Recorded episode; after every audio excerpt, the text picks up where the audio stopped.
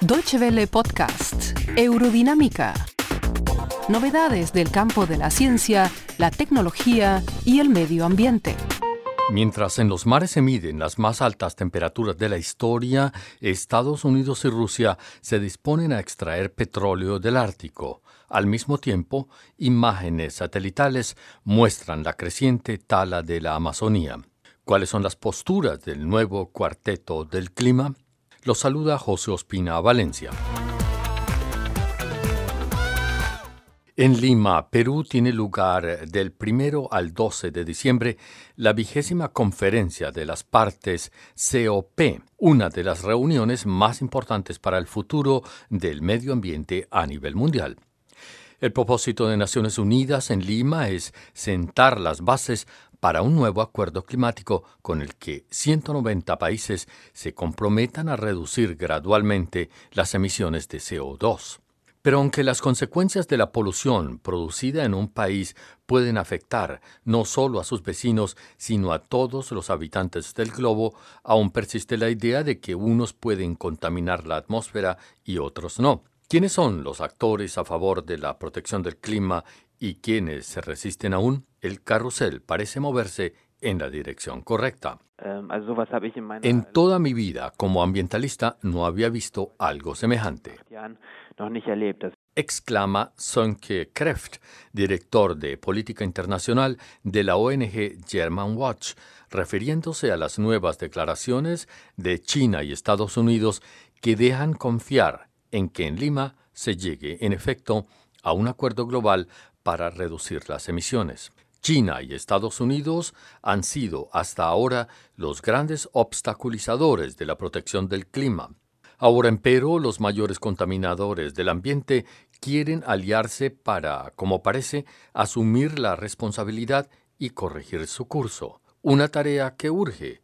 Solo China y Estados Unidos producen tanto CO2 como el resto del mundo. El profesor Raymond Schwarze del Centro Helmholtz para la investigación ambiental. China proyecta abandonar el uso del carbón. Para ello ha anunciado un gigantesco programa de modernización energética, aunque sin decir cuáles son las alternativas que implementará. Las grandes represas de ríos son un problema.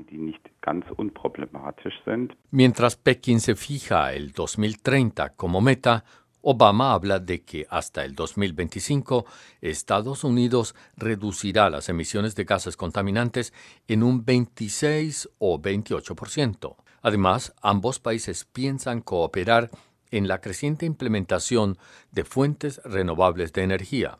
China promete elevar en un 20% el uso de energías renovables. Europa, por su parte, busca conservar su credibilidad como pionera de la defensa del medio ambiente el economista Raymond Schwarze sobre el papel de la Unión Europea.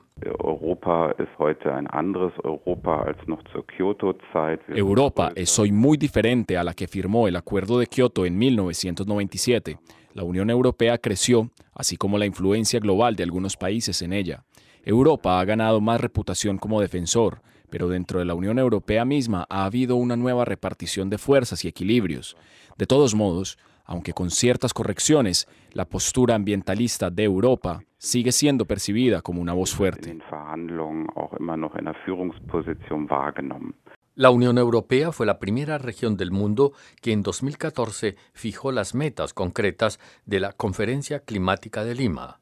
Tras una dura puja, los países participantes acordaron una reducción del 40% del CO2 hasta 2030, una meta que para German Watch sigue siendo pobre. Sönke Kreft. Ähm, si bien la Unión Europea fue la impulsadora de la nueva meta climática del 40% de reducción de gases tóxicos, esta sigue estando aún muy por debajo del 55%, la cifra necesaria para avanzar significativamente en la protección del clima. German Watch se refiere a la, según dicha ONG, tímida limitación del calentamiento global en máximo 2 grados hasta el 2050. Por último, el cuarteto de los grandes actores del calentamiento global parece acercarse a India, que, según el profesor Raymond Schwarze del Centro Helmholtz para Investigación Ambiental, es el gran desconocido en materia de medio ambiente, pero que hay que tener en cuenta y advierte que sin India será imposible lograr un acuerdo internacional sobre el clima. Muchas gracias por su atención.